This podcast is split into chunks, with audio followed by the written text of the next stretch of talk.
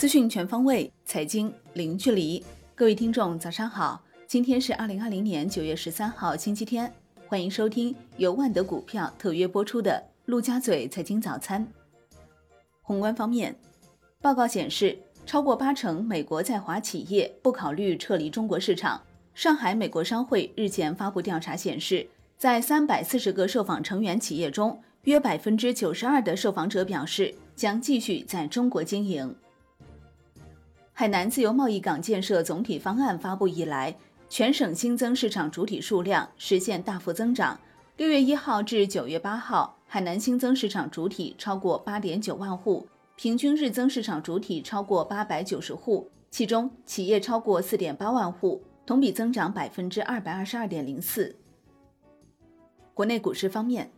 伴随着 A 股剧烈震荡，冠军基金已经易主。截至九月十号，长城环保主题基金今年以来收益率达百分之八十五点六九，暂列公募基金业绩冠军。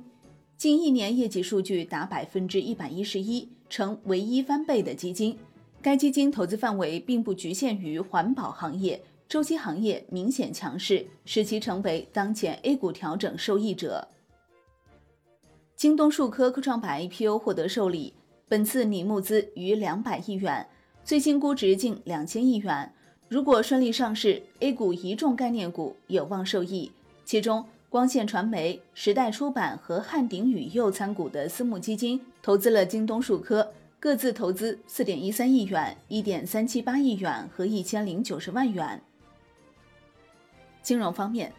清华大学五道口金融学院院长张晓慧建议。通过推动商业银行股权投资试点实质落地，来解决小微企业最需要的股权投资，充分发挥好科创板孵化和退出机制，由相关部门出资设立中小企业股权投资基金或者母基金，在企业初创期介入，实行财务投资，由银行管理，把投贷联动真正做起来。人民银行金融稳定局局长孙天琦表示，省级超级农商行设立后。必削弱其支农知小、支持县域经济发展的力度。我国现在不缺大银行，在本次信用社改革过程中，必须要保持农村信用社、县级农商行法人地位的稳定。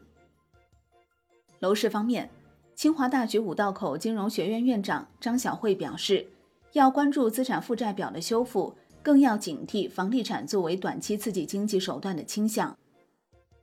东莞市住建局发布。关于防范兜售新建商品住房房源指标行为的提示称，任何以提供获取选房指标、锁定房号、优先选房服务为由收取金钱的行为，都涉嫌违法违规。产业方面，国家卫健委副主任、国务院医改领导小组秘书处副主任王贺胜指出，医改已从增量改革为主，转向更多的存量调整，要在进一步扩大优质资源供给的基础上。加强医保、医疗、医药改革政策的有效衔接、系统集成，持续深化药品领域改革，减轻药品耗材费用负担，建立完善中国特色医疗保障制度，提高保障水平，坚持中西医并重，加快中医药改革发展。我国时速六百公里高速磁浮交通系统研制已进入工程化应用冲刺期，工程样车将于年底下线。届时将形成高速磁浮全套技术和工程化能力。海外方面，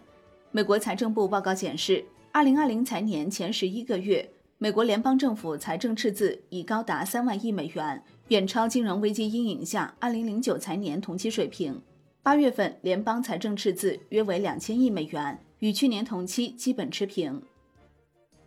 国际股市方面。爱尔兰数据监管机构已向美国社交媒体脸书下达一项初步命令，要求对方停止将欧盟用户相关数据传输到美国。如不遵守这一规定，将面临高达二十八亿美元罚款。脸书表示不服，并提起诉讼，企图终结该项命令。爱尔兰监管机构拒绝置评。苹果公司二零二零秋季新品发布会将于北京时间九月十六号凌晨一点开始。将推出支持 5G 网络连接的 iPhone 十二等多款硬件产品。爆料人士称，iPhone 十二本周已经开始大规模量产。商品方面，国家粮食和物资储备局等八部门印发通知，安排部署秋粮收购工作。要求把秋粮收购作为当前粮食流通工作的重中之重，毫不放松，抓紧抓好，坚决守住种粮卖得出的底线。德国勃兰登堡州发生一起野猪非洲猪瘟疫情，为该国首次发生。海关总署、农业农村部公告，禁止直接或间接从德国输入猪、野猪及其产品，停止签发从德国输入猪、野猪及其产品的进境动植物检疫许可证，撤销已经签发有效期内的进境动植物检疫许可证。好的，以上就是今天陆家嘴财经早餐的精华内容，感谢您的收听。获取更多专业资讯，请打开万德股票 APP，也欢迎您关注转发哦。我是林欢，我们下期再见喽。